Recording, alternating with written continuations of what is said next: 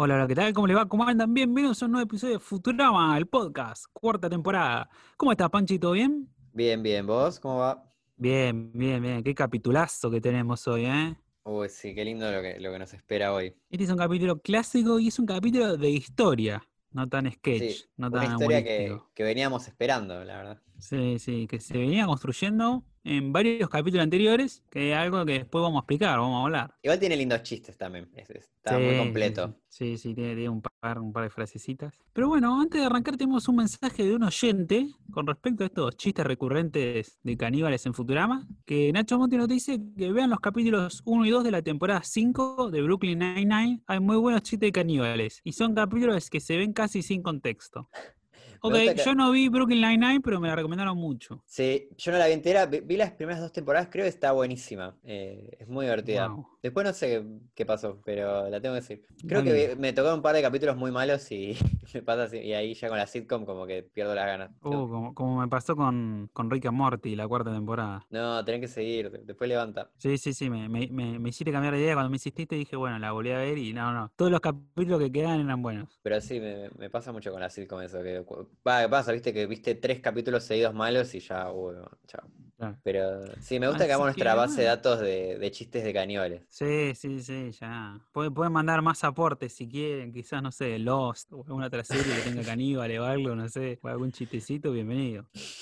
Bueno, el episodio de hoy es El mundo de Lila o Lila's Homeworld, que estrenó el 17 de febrero de 2002 y fue escrito por Christine Gore. Acá tenemos una debutante, su primer episodio. Que bueno, recordemos que Christine Gore es la hija de Al Gore, graduada de Harvard, como muchos de, de los guionistas de Futurama, y en Harvard trabajó en el diario humorístico The Harvard Lampoon, donde ahí también estuvieron Bill Oakley, Mike Grace y Conan O'Brien, famosos guionistas y productores de Los Simpsons. Sí, es como un re semillero de ahí, ¿no? De, de guionistas de los Simpsons y de Futurama. Sí, sí, parece que si, si, si se te da bien la comedia y estás en Harvard, bueno, ya tenés 50% adentro ahí en la industria.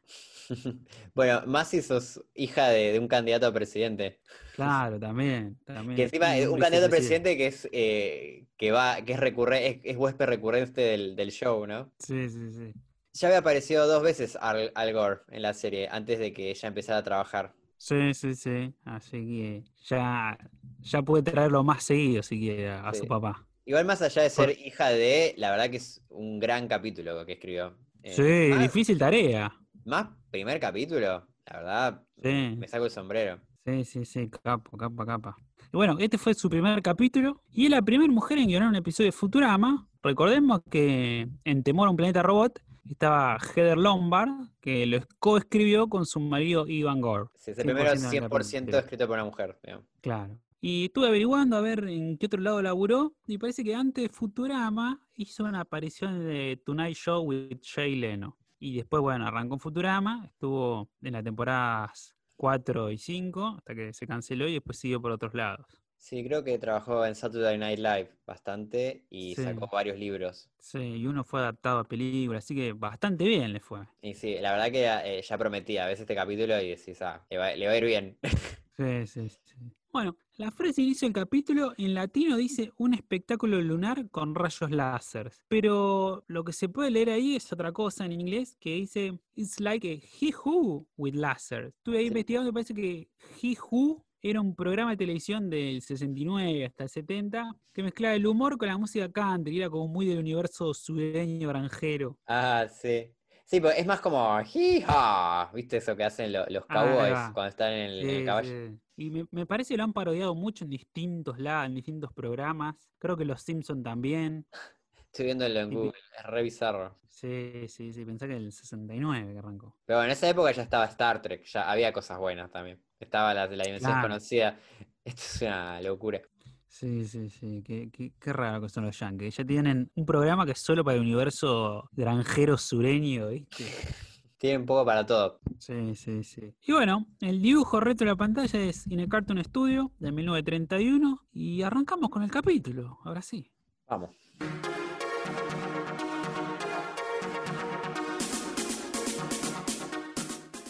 Bueno, el episodio comienza con el profesor que nos anuncia que Lila fue nombrada huésped de honor de su orfanato. Y también nos muestra su nueva invención, una máquina que crea narices fluorescentes, pero larga muchos desechos tóxicos.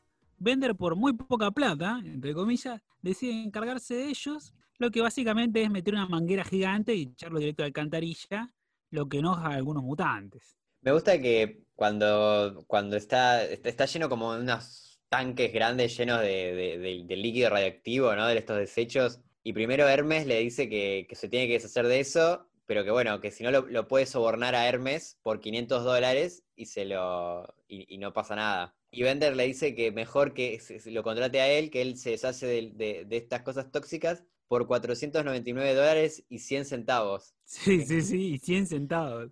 Y el profesor lo contrata a vender. Sí, a mí me gusta que Hermes le dice, puede pagar una multa de 500 dólares o sobornarme. Claro, que también a 500 dólares. una multa sobornarme, de todos modos será 500 dólares. Sí, sí, sí, buenísimo. Muy bien. Bueno, ya en el orfanato se hace una ceremonia donde el director recuerda cuando conoció a Lila. Le tocaron el timbre en el orfanato, él fue a ver y encontró a ella de beber una canastita con un mensaje, una notita en alienense y una pulsera.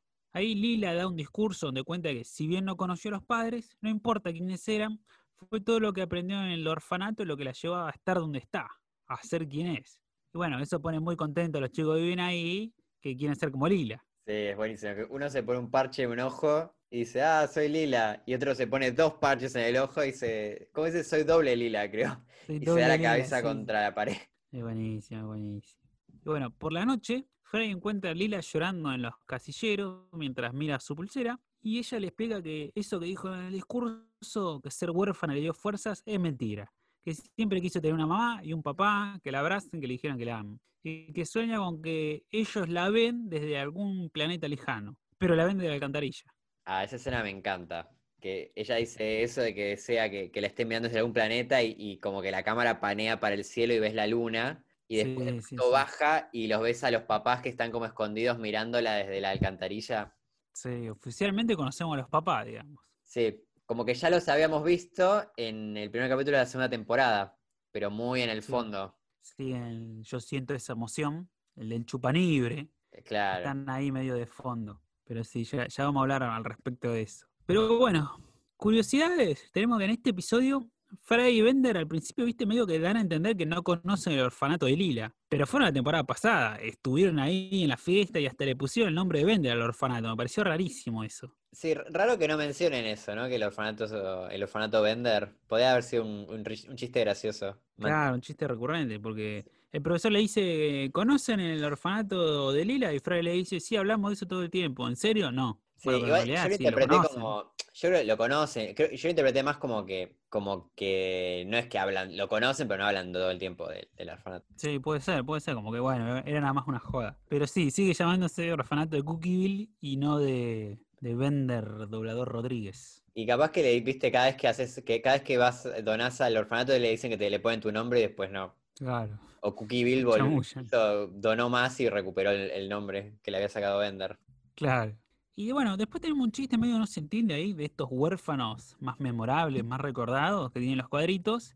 Sí, sí. no, perdón, para el contexto, que ves como un montón de, como de fotos remarcadas con otros huérfanos honoríficos que hubo y te, explica, hay como un texto chiquitito diciéndote por qué, por qué se ganó, cuál es el mérito de, llegar a eso, ¿no? Es como un salón de la fama, un Hall claro, of Fame. exacto, un Hall of Fame. Sí. Y bueno, tenemos uno cuyo mérito es aparecer de fondo en fotos de noticiero. Sí, frecuentemente aparecer.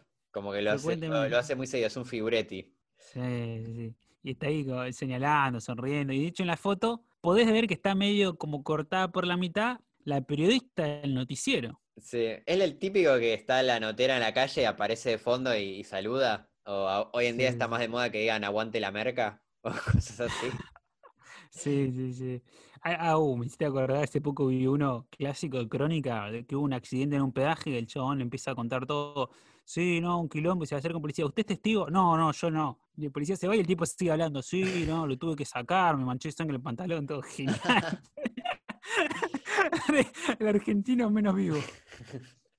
Muy bueno. Y cualquiera que le tocó ser testigo sabe que, después tiene que decir no. Sí, sí. Tenemos un amigo que fue testigo como tres veces. No. Yo una sola vez me pasó y, fue una paja. Aparte está, tenía que testificar frente a dos ladrones enfrente mío que me miraban con cara de que me iban a, cuchillar. Y, y bueno, No, pero lo hice igual. y sigo vivo por ahora. Bueno, después tenemos otro que usa mucho hilo dental, una sonrisa gigante, prominente. Después otro que probó todas las hamburguesas de McDonald's. Y el último es uno que logró dejar la heroína por la metadona. Y parece que la metadona es una droga que se usa en estos tratamientos para desintoxicar drogadictos. Como le sacan, para que no sea adicto a la heroína, lo hacen adicto a la metadona, ¿viste? Ah. la rebaja. Y bueno, igual comparado, ¿te acordás que cuando fue Lila a ve- a ver a los huérfanos eran uno peor que el otro? Como que comparado con todo, había uno que, Sí. que vendía sus órganos cuando, cuando se le caían. Sí, sí, sí. Bueno, faltaría el médico que estuvo. Ah, es verdad, el médico, sí. Y también aparece la nombre. viste, con la oreja en la frente del Sí, sí. Aparecen, aparecen todos los nenes de, de los huérfanos. Pobre, no, no adoptaron ni a uno. No, no, no. Pero, pero a veces está bueno, como, ah, siguen ahí, viste, los- los ubicás, viste. Sí. Y nada, y este chiste de la metadona y la heroína parece que es un guiño a la peli Annie Hall. Ah, mira, no me Eh, por, lo acordaba. que, por lo que estuve leyendo, parece que el personaje medio se imagina un compañero de secundaria en esta situación, dejando la, la heroína por la metadona. Ah, mira. Pero Yo no la, la- vi hace no mucho, la no, vi. me, no me acuerdo. No me acuerdo mucho. Se mezcla con otra que es casi igual, que creo que se llama Manhattan. Tiene como tres pelis que Ah. son la misma película, pero que igual es- y que están buenas las tres. Pero se me mezcla en la Ah. cabeza. Ju- justo te iba a preguntar cuál es la mejor de las tres. Ok, entonces hay que verlas espaciadas para no mezclarse. Sí. Siempre se enamora una menor, más o menos. No. No están buenas por eso igual, pero, pero son buenas películas más allá de eso.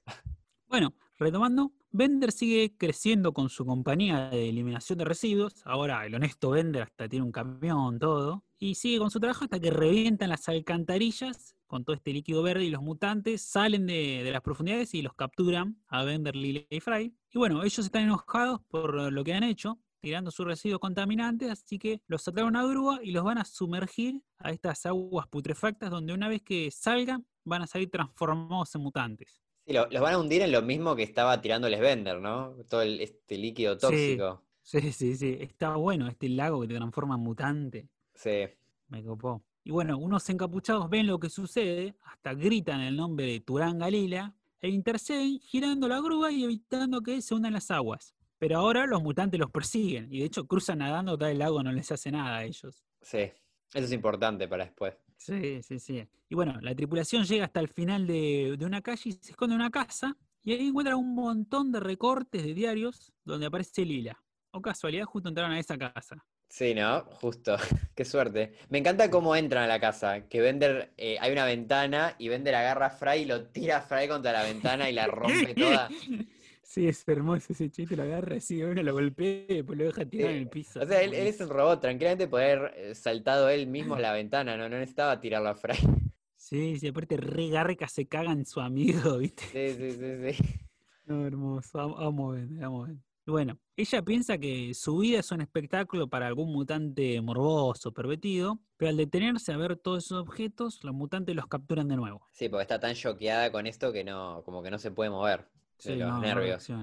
Bueno, tenemos un par de curiosidades. Una es que Bender dice que lo contrataron para limpiar el set de Liberen a Willy 3. Y es una peli que se estrenó en el 97, como cinco años antes de que aparezca este episodio. Y digamos que para limpiarlo es o que estuvieron mil años sin limpiar el set, o que Bender viajó en el tiempo mil cinco años atrás. A veces me acuerdo que capaz que fue un reboot, ¿viste? Como hay de los cazafantasmas o, o de Jurassic Park, ponele, y, y es como que hubo un reboot de Liberen a Willy en el mil años después y ahora ya está en la tercera parte de nuevo. Claro, puede ser. Puede ser la remake de la 3, ¿viste? Claro. Ponele, para salvar el chiste.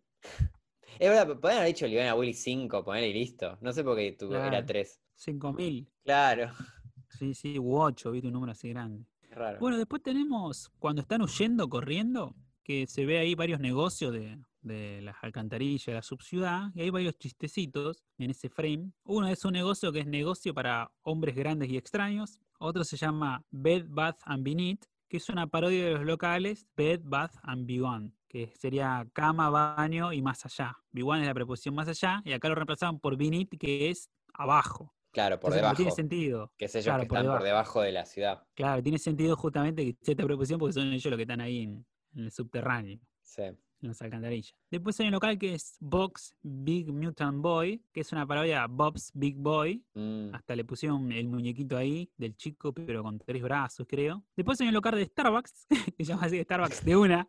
Está bueno que tengas dos chistes de mutantes y un Starbucks. Sí, sí, sí, como el café se es una verga, ¿no? Sí. Y después tenemos, bueno, uno de cirugía para reducción de cabeza, que parece como que tiene una cabeza gigante y un peluquín. Para mí Ah. parodia a estos implantes capilar. Y Sí, es una pero- necesidad en, ese, en esa sociedad. sí, sí, sí, a ver, un gran, un gran mercado. Y hay un cartel también muy sutil que es un cruce peatonal, del chabón cruzando la escena peatonal, pero el peatón este tiene dos cabezas y tres piernas. Es muy lindo. Bueno, después en los recortes que aparece en esta casa donde se mete Lilia, hay varias escenas de otros capítulos, como cuando Lilia era karateca, que eso lo vemos en Bender el Tremendo, cuando era adolescente. Y después hay un recorte cuando salvan a la Tierra, que se estrella una bola de basura, que ese capítulo es una gran bola de basura de la primera temporada. Mm. Esto, yo pienso, ya con que haya salvado Lilia la Tierra, ya tendría que haber sido huésped de honor. Sí, sí, ya se ganó varias, varias cosas. Claro, ya con eso alcanzaba. Es como Homero, viste, que hizo de todo en la vida, pero, pero como que nadie se lo, se lo valora, digamos. Sí, sí, sí. Y después vos encontraste algo en el DVD, ¿no? Sí, mencionan que esto de que, de que, viste que hay como notas de, viste que hay un chiste que Fry dice, ah, mira, enco- eh, eh, encontró cosas que ella tiró en, a Inodoro, y, y Fry dice, ah, mira, y, y una carta que, que te había mandado con mis, expresándote mis sentimientos, y como que no termina de caer que Lila eh, esa carta la, la hizo un bollo y la tiró a Inodoro. Sí, Como sí, que sí. le dice, ah, qué casualidad. Y nada, en el DVD mencionaban que, eh, que ya vimos eso de que ella tiraba una carta de, de Fry al inodoro, pero yo no me acordaba. No sé si es algo que por orden de, de aparición capaz que pase después. Y mirá, es raro, porque por lo que estuve viendo, si dice que fue dos episodios antes, estuve buscando, a ver, los episodios que vimos no pasa, pero por ahí en el orden de producción estuve buscando, me parece que es el capítulo de, el que tiene este código eh, 4ACB04, que sería, el- por orden de producción sería dos capítulos antes, es el de los superhéroes, me parece, que es Mm. uno que se emitió en la quinta temporada, es el episodio 6. Sí, para mí se me ha confundido. Sí, sí. ¿Ve- ¿Ves que ni ellos se entienden? Es una mezcolanza con los capítulos, dale, hermano. No, no, es muy confuso. Eso no pasó. No, no, no pasó. Es un efecto Mandela. No, No, están re confundidos estos muchachos. Bueno, esta vez los mutantes deciden que se los castigue con la pena de muerte. Pero uno de estos encapuchados intercede de nuevo y después de hablar parece que termina expulsándolos para siempre de las alcantarillas. Como que no van a poder volver. Y nada, los llegan en globo hasta una escalera que los conducirá a Nueva York. Pero cuando está Lila subiendo esta escalera a punto de salir, se pregunta quiénes eran esos encapuchados que la ayudaron. Y está dispuesta a averiguarlo, aunque para ello tenga que tirarse al lago que te transforma en mutante. Lo hace y al salir se pregunta ¿por qué no cambió nada? No, no tuvo ninguna mutación. Entonces comienza a perseguir a los encapuchados. Para esto es lo que más ruido me hizo el capítulo. Que se tire así como a una cosa que sabe que te va a volver mutante. Como. Sí. Me parece Sí, que no, no era para, para eso. No, a mí, a mí me gusta este lago y todo, y que ella lo tenga que atravesar, y ya ahí te planteé como, "Mm, parece que si no le pasó nada a Lila en este lago de transforma mutante, pero como que no lo, no lo evalúa mucho, como que no tiene miedo, nu- nunca se le cruza por la cabeza, "Mm, ¿y si no lo hago? Sí, para mí hubiera sido mejor si, si la bajaban los mutantes al agua y salía y, y era igual. Y ahí se da cuenta. Como. Porque me, va, me- me- me pareció muy, muy inverosímil que se tire de cabeza a un lago porque e, entró a un cuarto donde hay fotos de ella. Como que se, prácticamente se suicidó. Como que estaba dispuesta a vivir una vida de mutante. Y aparte es como que toda sociedad mutante de- para ellos es como súper. Como está súper mal visto, ¿no? Es como que me parece raro que ella Sí, sí, sí. se quiera volver mutante así a propósito. De, de hecho, bueno, después vamos a ver, pero vemos mutantes, ¿viste? Tienen como una cosa de, de- de odiar ser mutantes y como de, tener como Ya una al principio, ya al principio cuando emerge una de las alcantarillas y viene el policía y le dice, "Ch, ch, abajo, Sí, sí, es como, es como un racismo internalizado que tienen los propios mutantes, ¿viste? Contra ellos mismos. Como que hay. Sí, sí, sí. Me pareció raro eso. Pero bueno, está Bueno. bueno igual lo del lago que te vuelve mutante y, y que ella entre y, y no le pase nada. E- Eso está, está buena esa idea. Me, me- me hace ruido más cómo llegó ella al lago ese. Coincido. Sí, Sí. sí, sí. Bueno, Fry va al orfanato este, de Cookieville para ayudar a Lila averiguando más sobre ella. Eso también es medio raro. Y el director le dice que solo tiene una nota, pero está escrita en alienense y nadie puede traducirlo. Eso también es más raro.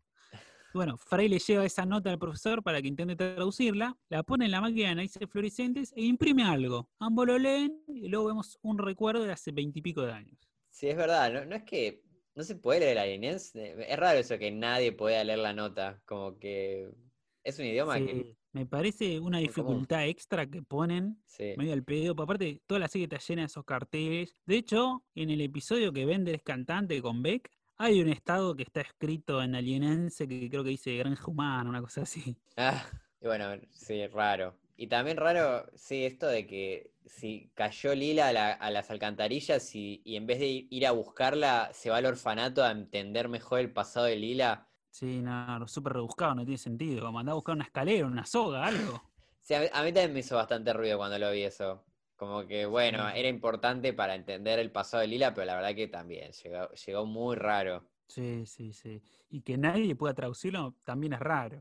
Sí, No hace es- falta que nadie pueda traducirlo. sí, sí, es como, es suficiente con que él no se haya gastado en hacerlo, ¿no? Como- Sí, no, no, es raro. Era más Pero bueno. lógico eso, que bueno, me- me- está en un idioma que me chupa un huevo. Como que no- Pero bueno. Como cosita del DVD, en, en ese momento, eh, Fry como viste, llega al orfanato y le, le pide información sobre Lila y primero el tipo como que se resiste, pero después le termina dando una carpeta llena con toda la información de Lila. Y no solo eso, sino que después el director le termina ofreciendo eh, que le puede dar información de cualquier huérfano que quiera. que en el original eh, lo- dice, no dice información, dice dirt, que es como la, la mugre, ¿viste? Como la- lo- lo- los trapos sucios, digamos, como las cosas más vergonzosas. Y, Sí, originalmente, y, y bueno, y, y, y Fry dice, bueno, de- después vengo para eso, ¿viste? No, no es que le, enoja, ¿viste? Como que le, le dan ganas de tenerlo, pero no tiene tiempo ahora. Pero bueno, en, parece que originalmente el director no solo le iba a ofrecer la información, sino que le iba a decir en voz alta, tipo, cosas vergonzosas de sus propios huérfanos. Tipo, este se, se hace pis encima, ¿viste? Cosas así. Eh, pero terminaron cortando. Pero sí, iba a ser todavía más garca el director de lo que ya es. Sí, es como re, re chismoso, re sorete. Me acuerdo en el anterior capítulo que aparece, le pusieron de nombre señor Vélez, Ah, sí, es verdad. como Humberto Vélez. Qué raro, qué raro. mm. Ahora Otro recuperó su Humbertazo. nombre, ¿no? Sí. En este, en este no lo mencionan, no mencionan Ah. el nombre en latino. Yo presté atención cada vez que lo veía a ver si, si aparecía, pero no, no, Dilo no lo mencionan. Claro, es el señor Vogel en inglés. Sí.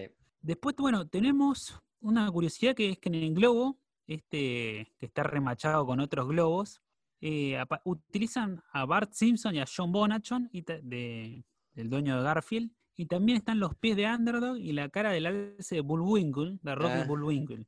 Y con todos otros globos remachados. Super perro. hace- claro, Underdog y Super Perro. Tuvo una peli hace un tiempo, tenía su serie. Pero, pero bueno, nada, otro guiño más a los Simpsons, que ya vimos varios. Sí. Después hay hay un chiste que extremadamente difícil. Está basado en una teoría que todavía no la terminamos de entender. Pero bueno, el chiste es que el profe, eh, Fry le pregunta cuánto va a tardar la máquina esta en traducir eh, el papel este con, la, con el anielense. Y el profesor le dice que la máquina puede tardar entre un minuto o millones de años. Y parece que esto es un homenaje, dice David Cohen, a una teoría que se llama The Halting Problem, o el, problema del detenimiento sería, que dice que no existe una manera automática computable de saber si todos los programas posibles terminan. O sea que no es posible saber cuándo va a terminar todos los programas del mundo. Es algo que puede suceder en un minuto o en millones de años, creo. Porque no, eh, entramos a Wikipedia y entendimos menos que antes. Rarísimo, rarísimo. Pero bueno, es algo así como que es como una teoría re rara que dice eso, como que no podemos estar seguros en general, no, no en un programa en particular, sino en general de cuándo van a terminar de funcionar todos los programas del mundo. Muy raro. Pero bueno, el chiste muy David Cohen. Lo más gracioso es que en el DVD lo escuchás a David Cohen tratando de explicarle esta teoría a Matt Groening y se entiende cada vez menos. Hasta que ya como, Matt Groening dice, bueno, bueno, ya está bien, sigamos, no lo va a entender esto. Sí, sí, se pudre, ya está, ya está. Y después tenemos un último guiño, que es cuando Lila emerge este lago que tiene un pulpo en la cara. Es un guiño a la peli de humor Loca Academia de Pilotos 2, que en el original se llama Hot Shots Parte D. Sí. Acá le pusieron Loca Academia de Pilotos 2. Y bueno, también hay otra, es que por ahí también es medio un guiño a el relato de Lovecraft, La llamada de Cthulhu. Claro, porque está bueno esto que cuando ella sale de la- del líquido, sale con una cabeza de pulpo, entonces pensás que puede haber mutado y no, es como que tiene un, un pulpo que se le pegó arriba, que, que es gracioso porque sí, es- el pulpo es un mutante que dice que antes se llama una niñita que se llamaba Virginia. Sí. Sí, sí. Pero sí, es como un personaje muy Lovecraftiano, como sale Lila de, de- de la laguna. Sí. Bueno, retomando el capítulo, vemos este recuerdo de hace 20 años, que los padres de Lila eran dos mutantes que cuando la tuvieron, cuando la tuvieron, cuando dieron a luz, notaron que era la mutante con menos mutaciones que, que existía, solo tenía un único ojo. Entonces, al ser tan parecido a un humano, no querían que tuviera un futuro tan triste y sin oportunidades como el de ellos ahí en las alcantarillas. Entonces, la abandonan ahí en el orfanato y le agregan una nota en idioma alienense para que crean que es un extraterrestre y la puedan aceptar.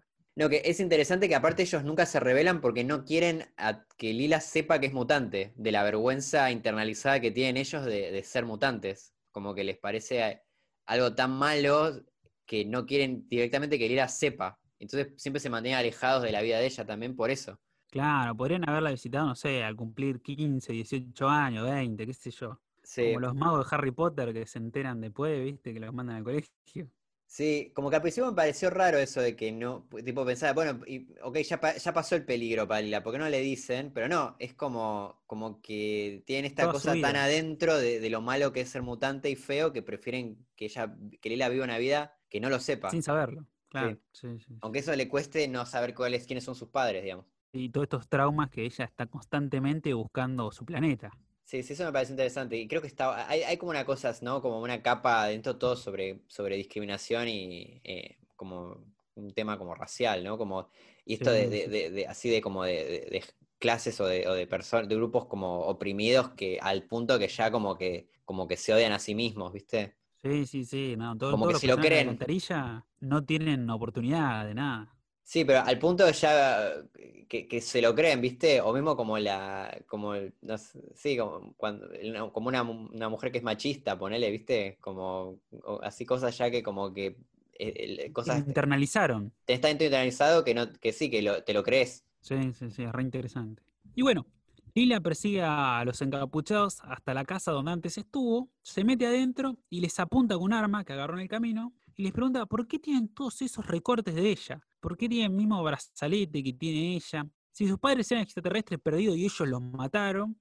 Y ellos le dicen que sí, que los mataron. Cuando está a punto de dispararles, aparece Fry de la nada y la detiene. Les baja la capucha de estos seres misteriosos y le muestra que en verdad ellos son sus padres. Parece que al analizar la nota no pudieron traducirla, pero detectaron que estaba escrito sobre una hoja de papel sanitario reciclado, algo muy usado en el drenaje.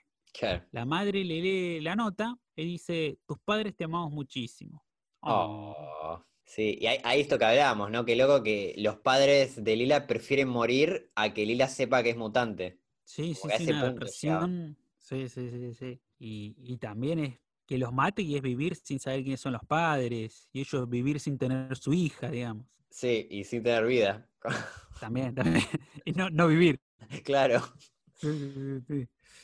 Y bueno, hay momentos se abrazan y vemos un montaje de distintas situaciones a lo largo de la vida de Lila, donde los padres de alguna u otra manera la ayudaron, estaban ahí viéndola. Ah, sí, ese montaje final está buenísimo. Muy lindo. Sí, sí, muy tierno, muy bueno. Que igual me gusta porque hay como un momento que rompe un poco con lo cursi, que es cuando se están abrazando y empieza como a llover y ves que en realidad es Bender que le- les está tirando, porque en un momento en el capítulo a Bender lo, lo contratan para deshacerse de, lo- de los escupitajos de lugares donde, de escupideras, dice. Sí, sí, O de sea que le está tirando un balde de escupitajos a ellos. Sí, sí, sí, luego de gargajos. Sí, y mientras lo hace se emociona igual con lo que está pasando. Cuando dice, oh, pero nunca para de tirarles escupitajos con no, un no, balde. no, es una mierda. sí.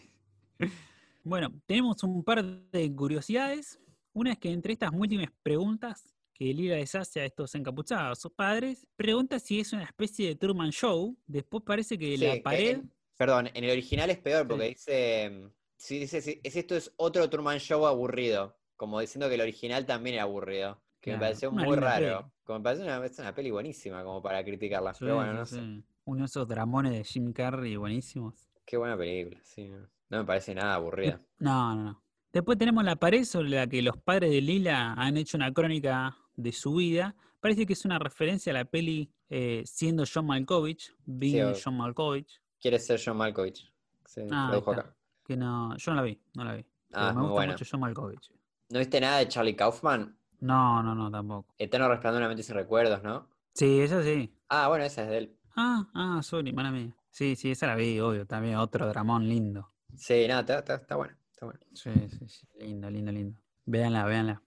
Después tenemos cuando Fry cae para detener a Lila, se ven un par de narices ahí fluorescentes otra vez. como Sí, eso parece- porque la misma máquina que hacía, sí, la misma máquina que hacía las narices fluorescentes la usan para, para traducir, que eso- me pareció muy, Claro. muy bueno. Y- Sí, yo interpreté como- cuando cae como que Bender tiró los residuos y lo tiró a Fry y a las narices esas. Ah, no, en el DVD mencionan que es como que la máquina hacía las dos cosas al mismo tiempo, como que traducía y, y seguía haciendo narices. Y bueno, después en ese sí, en- montaje... Ay, perdón, en, el DVD mencionan que no es que el chiste empezó así, sino que se dieron cuenta que iba a tener una máquina que traducía y una máquina que hacía narices. Y hizo, ¿para qué vamos a hacer dos máquinas? Hagamos que lo haga toda una misma máquina. Y ese es el chiste. Claro. Y eso me gustó Claro. mucho. Que aparte el, el profesor, viste, le dice, ¿y por qué no podría hacer las dos cosas? Y está Claro, bien. está. Después tenemos este montaje emotivo, que en un momento Lila está haciendo unos cálculos matemáticos, y si ponen pausa y se pone a ver las cuentas, hay una cuenta que es 2 por 3, 7 en vez de 6. Sí, y creo que había otra que estaba mal también. Como- Ah, ¿Hubo algún chiste de Lila que no es buena con las matemáticas? Pues parecía como, como algo así. no, no, no. Sé, sé que le costaba. Sí, y después eh, en el libro mencionan que este montaje final emotivo que hay eh, con Lila y los padres mientras ella va creciendo está inspirado en una serie que estaba en los 90 que se llamaba eh, Homicide, que dicen ellos que los capítulos a veces tenían finales emotivos, todos hechos en un montaje. Y algo que nos llamó la atención que buscando esta serie descubrimos que está basada en unos libros que escribió David Simon, que es uno de los creadores de The Wire, que David Simon parece que no, no solo está basado en su libro, sino que fue guionista de esta serie. Y nada, me llamó la atención porque The Wire siempre cuando, en- al final de cada temporada tiene unos montajes que son ya como famosos, que están buenísimos, también así como muy emotivos. Y que de hecho, viendo este capítulo me hizo pensar en esos montajes de The Wire, así que Claro. hizo como un círculo completo con todo esto. Bueno, si me permiten hacer un comentario, Matt Groening, no vi The Wire tampoco. Tenés que ver The Wire. No vi O sea, nada. No vi nada, no vi nada. Top, top, Bueno, top para- five series, seguro. Para el que le interese, la canción esta del final del montaje se llama Baby Love Child, que es de una banda japonesa que se llama Pizzicato 5. Mira, eso parece que David Cohen tenía el, el CD, como que se lo habían regalado y, Bien. la, y lo, lo ponía bastante y tenía esa canción en la cabeza, entonces cuando llegó este momento dijo, ah, tengo la canción, y ahí la, la metió, capo. está bien. Después tenemos este brazalete o pulsera que tiene Lila en este capítulo, que tiene escrito algo en lo que es el Alien Code 3, como el tercer idioma alienense, y que todavía no fue traducido. Esto no lo puedo creer, boludo. Igual lo, lo buscamos bastante y no encontramos eh, como traducción, pero me parece increíble que nadie haya podido traducir eso. Tiene que Es que para mí es que es una pulsera que además aparece en este capítulo porque es importante para la historia. Y lo que aparece ahí no, no aparece después de nuevo en ningún otro idioma, ni tampoco aparece junto al inglés para que puedas compararlo y deducirlo. Capaz no dice que, nada, ¿no? Es como cualquier cosa, como no, tres palabras. Por eso, por eso. Bueno, después varias cosas del DVD. Una es que David, David Cohen y Matt Groening siempre supieron esto de que Lila era mutante y siempre fue la idea que ella creyera que era alienígena y que buscara a sus padres en otros planetas hasta que los descubriera que estaban en la Tierra bajo ella. Es una muy buena vuelta de tuerca, ¿viste? El problema de Lila. Sí, sí, sí. Así que sí, eh, siempre había estado en los planes esto de, de que ella era mutante y estaban contentos porque, bueno, cuando están grabando esto, los DVDs de esta temporada ya sabían que se había cancelado la serie. Entonces, ya, bueno, menos mal que pudimos por lo menos explicar el, el origen de Lila. Mal, sí, yo pensaba eso hoy cuando lo veía. Como, bueno, menos mal que, que no tenían que explicar después, ¿viste? Sí. Y sí, de- es loco, ¿no? porque cada temporada estaban pensando que podía ser la última. Porque después ves siete temporadas o ocho, ya no me acuerdo cuántas son, y decís, qué raro que esta develación es tan pronto. Sí, Eh, sí, sí. Bueno, también me pasa, no sé, con Qbert, que lo pusieron en la segunda temporada y después no aparece nunca más hasta ahora. Ah, sí, sí, sí, es re puchi, Qbert. Sí, sí, es re puche, como no, esto es importante para el profesor, sucesor, su legado, y después no aparece nunca, ni siquiera de fondo aparece una que otra vez y ya está, es como Sí. rarísimo. Muy, Parece demasiado pronto. Qbert murió de regreso a su planeta.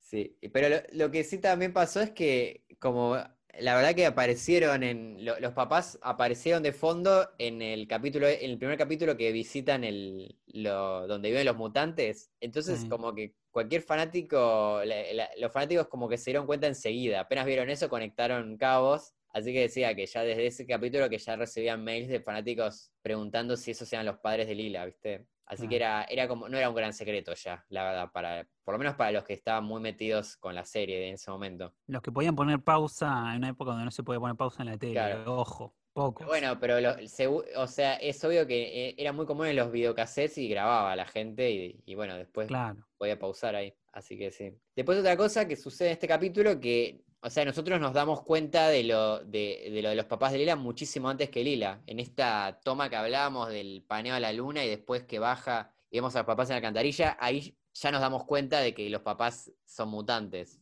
Sí, sí, sí, tal cual, no hay duda. No hay duda, Y porque ya la frase te lo dice. Es como antes del primer corte, que son cinco minutos de capítulo, y Lila lo descubre como casi al final, al minuto 15. Así que estamos como 10 minutos sabiendo cosas que Lila no sabe. Es toda una decisión esa también, me parece, porque podría no haberlo hecho. Claro, y eso dicen ellos, que hubo un montón de debate si era mejor que el público se enterara de la verdad junto con Lila, o sea, poner el minuto 15, o que, nos como pasó acá, que nos enteramos muchísimo antes y vamos viendo a Lila cómo ella misma va resolviendo este misterio que nosotros ya tenemos la respuesta. Claro, sí, sí, sí. Eh, qué sé yo, es raro para mí, o sea, creo que si te, si no te ponen esa partecita donde lo ves en la alcantarilla, creo que igual deducís que si son encapuchados son los padres, ¿viste? Se, ya cuando cae en el lago, y es, es- esta vez es un poco raro que dice, oh, qué raro, como caí en el lago y no me volví mutante. Como, e- e- es como un poco raro cómo no se da cuenta, ¿viste? Porque es medio obvio ya las cosas. eh, pero bueno, igual está sí. bien, está como en negación total, pero, pero sí. eh, pero sí, como que decían que hay, como que metieron muchos chistes de esto, de, de ella no dándose cuenta de las cosas y era como que sentían que, que las cosas eran más graciosas si vos sabías y Lila no, a si vos, si ninguno sabía, ¿viste? Como que, como que hay mucho humor, ¿viste? En, Ah. en, en, en vos sabés Ok. algo que el personaje no sabe, ¿viste? Tipo la Claro. Vos sabés que hay un precipicio, el, el personaje no, y se cae. Esto como, es más, es como, hay, hay como mucho humor en eso, ¿no? Entonces, iba a ser como mucho más complicado, decían, de la otra manera. Sí, sí, sí. Y bueno, también algo que fue muy planeado, cómo hacer la revelación esta y que ya lo iban sembrando, viste, cada temporada. Entonces, tenés un capítulo que era el capítulo que conocen a los mutantes y ves de fondo a los papás. Y después hay otro capítulo que conoces bien cómo fue el orfanato de Lila y todo eso. Y todo esto era a propósito para ir armando la backstory de Lila para este momento. Sí, podríamos hacer como toda una guía de, de capítulos que hablan de la historia de origen de Lila, ¿no? Sí, sí, sí, estaría bueno. Sí, podemos meter el episodio de Alcázar, el de casados con hijos. Claro, claro, claro, claro. de las alcantarillas. Claro, eh, también es importante eso, ¿no? Que primero ella busca a sus papás afuera antes de encontrarlos en el don- a- abajo de ellos.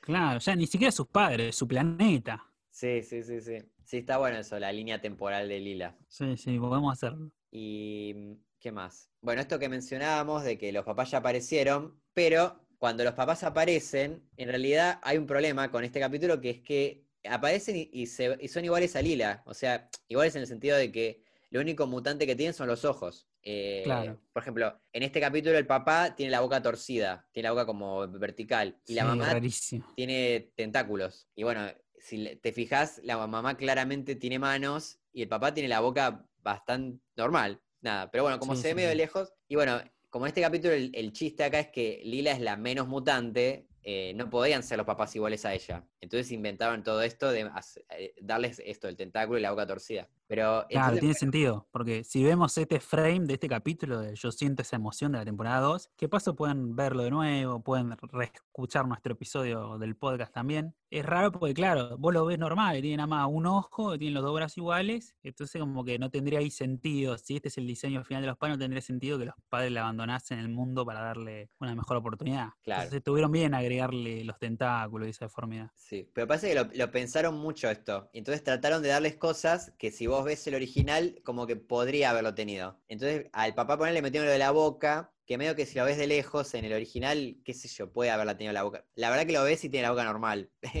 No lo lograron muy bien, pero, pero como que ellos decían eso, que bueno, podría ser que tenía la boca torcida. Y la mamá, la idea era que vos una mano se la ves normal, pero la, la otra se la tapa el cuerpo. Entonces ahí, ese va a ser, iba a tener un solo brazo tentáculo ella, que iba a ser este que estaba tapado. Claro. Pero bueno, pasó que en el medio apareció Matt Groening y dijo que, no sé, parece que él quería que fuera simétrica, porque le gustan los personajes simétricos.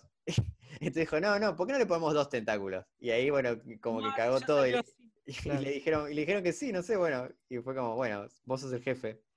Sí, y entonces, sí. bueno, la guionista, entonces esta, la hija de Al Gore dice que, que, bueno, entonces cuando pasó esto se le ocurrió que en la realidad, esa, la mamá, cuando la vimos antes, usaba unos brazos protésicos que tapaban los tentáculos. Un Pero, hechicero. brazo pero nu- falso. nunca se llegó a mostrar en el capítulo, o sea que fue toda una explicación que se internalizó ella y nunca, nunca pasó. Pero bueno, esa era la explicación. Pero bueno, me, me hizo acordar- esto de la simetría me hizo acordar un poco al, al chiste del doctor Hibbert, ¿viste? Que, le, que Homero pierde un dedo y le dice que le, le va a cortar el otro por la simetría. Como que una referencia ahí a, a Matt Groening. Mira, no, no me de la simetría. Sí. Bueno, mejor chiste. A mí me gustó mucho este chiste de Amy, que le dice que van a ser huéspedes o no en el orfanato. Amy le dice, tus padres deben estar muy orgullosos. Sí, sí, sí. Muy bien. El Y humor de después, este, este chiste te tira Lila también de guardar la tristeza bien adentro, así puede que sea como enfermedad mental. Ah, sí. Está muy bien. Y el chiste de- del tiempo de Fry, que le dice el, el señor Vélez ahí en el orfanato, y Fry le dice, no, es imposible, porque mi tiempo no vale nada. Sí, sí, porque le dice, mira que a esto te va a llevar mucho tiempo, ¿no? Y le dice, no, no Ah, importa. Vas a perder mucho tiempo. Sí, No, no, mi tiempo no vale nada. Sí, está bueno. Buenísimo, buenísimo. A mí me gust- eh, el que más me causó gracia fue este que Bender dice que lo contrataron para limpiar el set de Liberen a Willy 3 y saca de su camión, que encima el camión dice grande el honesto Bender, ¿viste? Sí, sí, sí, es una mierda. Y sale una ballena gigante muerta envuelta en una sábana, como una bolsa, y la mete en una Sí. caltadilla chiquitita. Y para que entre le pega Pata- patadas, ¿viste? Como muy, Sí, muy se- brutal todo.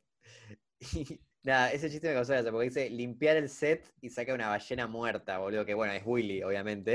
Sí, sí, sí, sí, sí. O su doble de acción. Sí, sí, sí, no sabemos, pero eh, Se claramente sentó en el agua. se nota que no es un muñeco, como que es algo Sí, que sí, sí. estuvo vivo alguna vez. Sí, sí, sí, Hace mil cinco años. Sí, sí, muy turbio. Bueno, vamos a las traducciones entonces.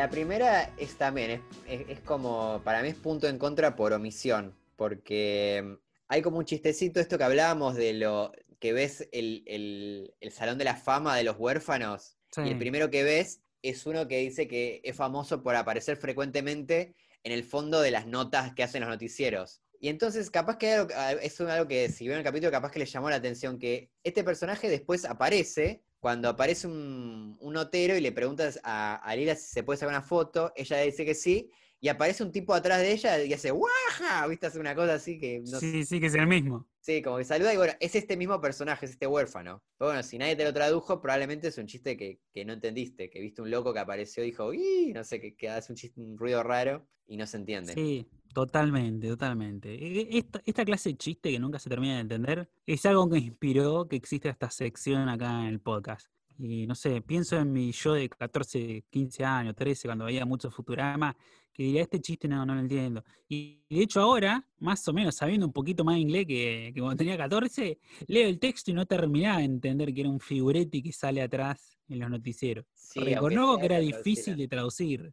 Sí, porque es rápido. Es un paneo que va bastante rápido. Pero bueno, creo que se podía decir. Va, no sé, habría, habría que calcularlo, pero me parece que puedes decirlo rápido. Sí, no sé, algo, ponerle, no sé, fijón que aparece de fondo en los noticieros, algo así, no sé. Sí, Nosotros sí. tenemos la palabra figuretti, está bastante bien, pero bueno, es solo Argentina. Sí, igual en el DVD me causó gracia porque Matt Groening como que dice que, que no le gustan estos chistes de... O sea, no, no le gusta que el chiste de fondo después tenga un chiste que aparezca de frente, digamos, como pasó, que, o sea, que continúe, porque entonces depende de que el que vio eso pueda leer rápido. Entonces también un nenito, por más que sepa inglés, probablemente también se pierda ese chiste. O una persona que estaba colgada y no lo leyó, se perdió también. Entonces, como que ya era un chiste que era difícil de, de cazar en inglés. Claro. Me, sí, me sí, pareció que está bien, es una buena regla. Como que no. Esos chistes son lindos cuando, cuando para el que lo vio dos veces, para, para verlo de fondo, pero no, no es un no está bueno que de- ese chiste después necesites haberlo leído rápido para entender el siguiente chiste. Sí, sí, pero está bueno este callback, qué sé yo. Es difícil, pero me parece que no, no, no lo buscaron, no se Sí. forzaron. Y en España ni siquiera lo subtitularon. Claro, España peor, porque subtitularlo es, es todavía más fácil. Sí, sí, la semana pasada tampoco subtitularon, así que no sé, raro. Para mí es punto en contra para los dos, por omisión. Coincido, coincido por, para mi yo de 14 años, Justicia. para Little Rodri. Justicia para el pequeño Rodri. Después tenemos este momento cuando Fry consuela a Lila, que en latino le dice, resulta que soy una máquina que abraza, acaricia, ama y también golpea. Y es rara esa frase, porque ella justamente está diciendo que quería cosas de los padres, qué sé yo, el cariño, que le digan te quiero, un abrazo. Y en el original, esto de golpear no se refiere a que, a que te faja, sino que utiliza el verbo spanking, que es más la nalgada, pero en sentido sexual. No, igual eh, spanking también se puede usar como en sentido de padre que le, le da un spanking al hijo.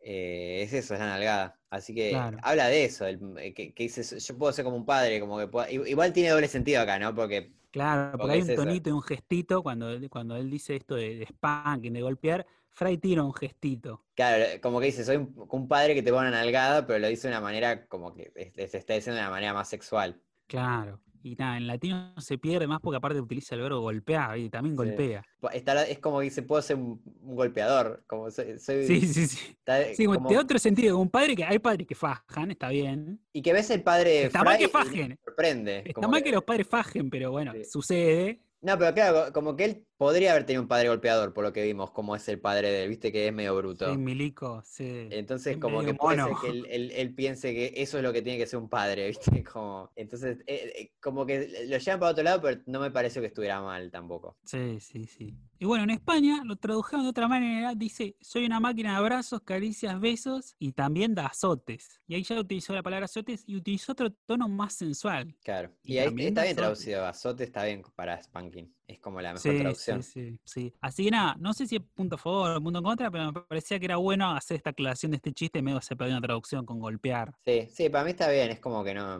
No sé si es para, para eso, para ni punto en contra ni amarilla, pero está bueno mencionarlo. Está bien, es bueno saberlo. Y después, acá en España encontré también una curiosidad que es muy divertida, que es en este recuerdo, este flashback de los padres cuando nace Lila, que hay una doctora medio mutante, tiene varios ojos, tiene como una pezuña de vaca ahí en los brazos, Sí. Eh, en latino dice, en mi opinión profesional, como doctora de oídos, oídos, nariz y garganta, es la mutante con menos mutaciones que haya nacido. Que es bastante parecido al original en inglés, nada más que el original dice tres veces oreja. Claro, es un poco menos mutante en la versión latina. Claro, es una oreja menos mutante. Claro. Pero en España le buscaron una vueltita a este chiste y dice, mi opinión profesional como otorrino, torrino, torrino, laringóloga, se trata del mutante menos mutado. Está bastante bien esto de otorrino, torrino, torrino, laringóloga. Está buenísimo. Me parece que está Para buena aplausos. Sí, sí, yo le pondría punto a favor a los españoles. Sí, yo también. Punto a favor de acá, la, de acá la China. Sí, es mucho mejor que de oídos a oídos. Otorrino, torrino, torrino. Sí, sí, capo, ahí te viene muy bien, muy capo. Muy bueno. Y tenemos un agregado más de los españoles que tiene que ver con esta escena de Truman Show. Sí, que, o sea, en el original, cuando Lila ve esto, que la, eh, encuentra las fotos de ella y, y- y se da cuenta que hubo alguien que la estuvo observando toda su vida, se pregunta si, si esto es alguna clase de aún más aburrido Truman Show en el original. Que, bueno, esto que hablábamos, que es rarísimo. No, no- no sé por qué la hija de Al Gore tiene un problema con, con Truman Show, pero bueno, Sí, por, ahí fue un editor el que cambió ese chiste, no Sí. saber, ¿no? Andás a ver, sí, sí. En España le encontraron como un- le cambiaron el chistecito y buscaron algo parecido, un reemplazo bastante bueno a Truman Show, que Lila le dice, ¿acaso me contempláis como un aburrido gran hermano? Ah, me parece brillante, porque aparte este capítulo se emitió en el 2002 en pleno auge de los reality de Gran Hermano, me pegó mucho en España, me parece buenísimo.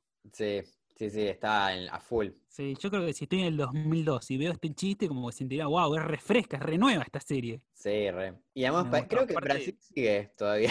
Creo que es el Biggie Brother, le dicen. Puede ser, siempre país donde es- más pegó.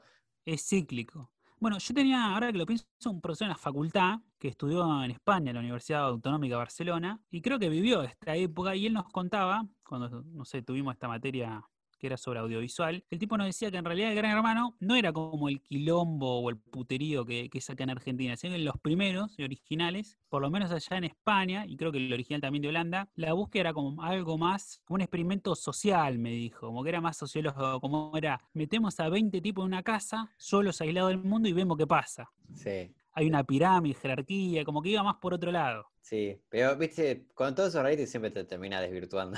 Sí, sí, sí, Eventualmente. todo, todo. Sí, lo que me gustó de esta traducción es que eh, los latinos creo que también les gusta Truman Show, entonces como que lo, lo cambiaron un poquito. Dice, eh, alguna clase de aburrido show de Truman, ¿viste? Dice, como que es un show de Truman pero aburrido. Claro, no es un más aburrido show de Truman, no, no, es un show de Truman aburrido. Claro, Está bien, bueno, viene ahí Humberto defendiendo una buena peli. defendiendo a Jim Carrey. Para mí es punto a favor para España, por, por toda esta frescura que digo, este chiste que aparte está re bien reemplazar Truman Show con Gran Hermano. Ah, yo no sé si tanto, porque Truman Show se hubiera entendido también. No, no sé si fue un tipo un hallazgo como el del otorrino, rino, rino.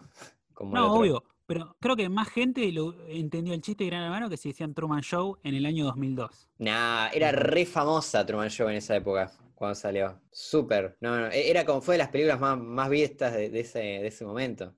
No, no estoy de acuerdo. Bueno, no sé en España igual. Capaz que en España no, Eh. pero era, fue como muy popular, me acuerdo. Bueno, entonces no, no le pongo el punto a favor. Como quieras, lo, lo dejo a tu criterio, Y como yo- dice Karina Olga. No, y p- ah, no sé, a mí me gustó mucho, pero bueno, Bueno, dale, pon- no pongámosle el punto a favor. Eh, Por el pequeño Rodri, que veía a Gran Hermano y no entendía los chistes de Futurama.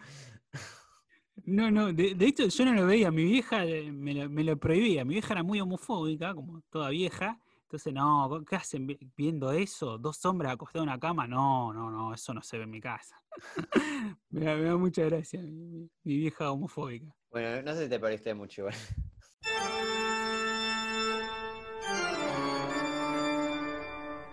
Puntaje final de traducciones, latinos menos 42, españoles menos 47. Bueno, hay cinco puntitos de diferencia ahora, va achicándose de a poco. Y sí, con tus puntos a favor así tan generosos, se, no- se nota.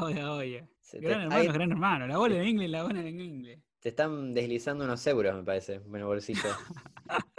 Ojalá, ojalá, me vendrían muy bien.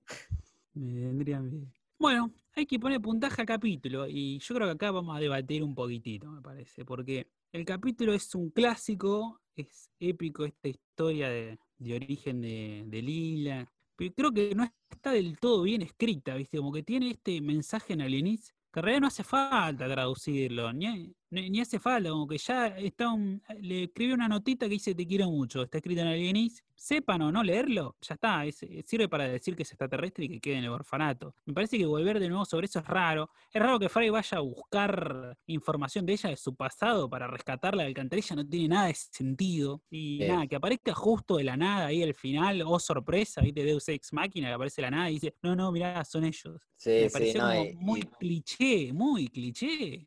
Y esto que hablábamos de que, mm, sí, de, de que ella se tire a la cosa, al lago que te vuelve mutante por voluntad propia, como que me pareció muy raro también. Como que no le tanto le importan, o sea, era es, es capaz de sacrificar su cuerpo po- para saber por qué en una habitación había foto de ella. Claro, hasta en un momento dice que esto es algo de algún morboso, es como, Sí. "Mi- mirá si te tirás, te transformás en mutante, te cagás la vida y descubrís que sí, que había Sí. un pajero ahí. Claro, había un gordo ahí, sí, sí, era verdad.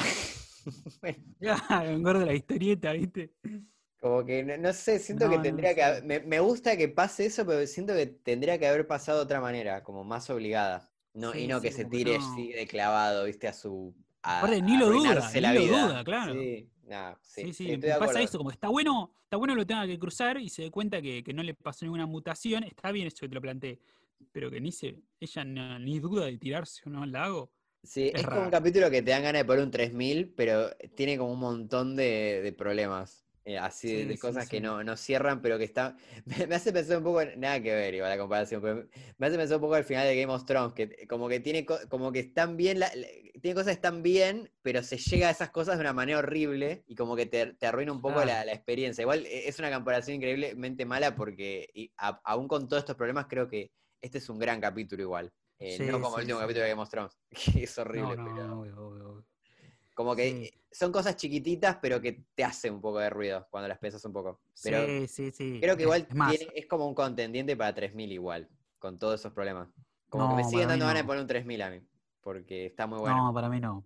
Para mí, para mí ¿Para no, para mí no. Para mí, para mí es un 7, te diría. No, tanto. Está lejos. el- y porque tiene estas cosas, me hace mucho ruido, ¿viste? ¿Qué sé yo? Pero está bueno. Me no pasa sé. eso. Siete, El capítulo no, está ni en bueno. pedo, ni en pedo es un 7. Está muy bueno este capítulo. Perdón, perdón, pero bueno, soy No, muy igual está bien, depende de qué tanto te molesten los... eh, Tiene unos problemas, eh, esos problemas que marcamos son jodidos, pero mm, Sí, sí, sí, son, son medio jodidos. Y tampoco es que te cagas de risa en este capítulo, ¿viste? Entonces, yo entiendo que, bueno, al ser un capítulo de historia, por ahí no, no va a haber tantos chistes grosos, pero no, tiene esas cosas, esos ruidos que me hace, y que sea tan cliché, me jode un toque. Como que no supieron qué carajo hacer con Fry. Sí, No hay qué que sé ni yo, la- igual eso de eh, llega en el último minuto, sí, no, no es lo mejor, pero no es tan Deus Ex Máquina porque sabés que Fry estaba tratando de llegar. Sí, Deus Ex sí, Máquina es cuando aparece algo que nada que ver, que, que no tiene sentido. Si estableciste que, que Fry estaba tratando de ayudarla y aparece al final en el último momento, no es Deus Ex Máquina. Está bien, está bien, te lo tomo, te lo tomo. Pero no, me, me cuesta, me cuesta, me cuesta darle un 8. Imagínate Bueno. darle un 3000, no, no, no hay posibilidad. Bueno, no igual sé, vos, si me- me, Panchi. convenciste, le- le- yo le voy a poner un 9, no le voy a poner un 3000. Uf, uf, uf. No, yo me parece que voy a poner un 7. Ah, no tengo, bueno, entonces sí le voy a poner un 3000. Igual el promedio es el mismo, ¿eh? Si no te convencí, El pro- promedio es el mismo. Así que bueno, llegamos hasta el final de este capítulo clásico. Gracias por haber llegado ustedes hasta acá, hasta el final de este episodio. Les recordamos que estamos todos los miércoles a las 10 de la noche argentina en twitch.tv barra Futurama el podcast. Estamos viendo los capítulos y después los jueves, como siempre, los publicamos este podcast. Así ya pueden verlos todos juntos con nosotros y con los demás oyentes, que la verdad están surgiendo muy buenas ideas, hay muchos chistes, estuvimos hablando de todo. Y así que vengan, súmense y disfruten de ver el capítulo y después al otro día ya tienen todas las curiosidades, las traducciones como siempre. sí, la verdad que es mucho mejor verlo así con toda la gente. Se disfruta mucho más. sí, sí. Y se vienen cositas, estamos preparando Sí, cositas para estamos sumar ahí a los vivos, al stream. Sí, sí, va, va a estar lindo, va a estar lindo. Así que bueno, gracias por escucharnos. Recuerden siempre, por favor, si pueden recomendárselo a alguien, bienvenido sea. Y nos vemos la semana que viene. Chau, chau.